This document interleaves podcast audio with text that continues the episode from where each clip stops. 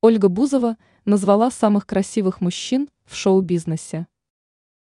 Популярная певица и телеведущая приняла участие в шоу на YouTube «Вопрос ребром». В рамках программы знаменитость дала большое интервью, а также поделилась с ведущей своим мнением о том, кого из представителей российского шоу-бизнеса она считает самым красивым. Звезда выделила трех популярных мужчин.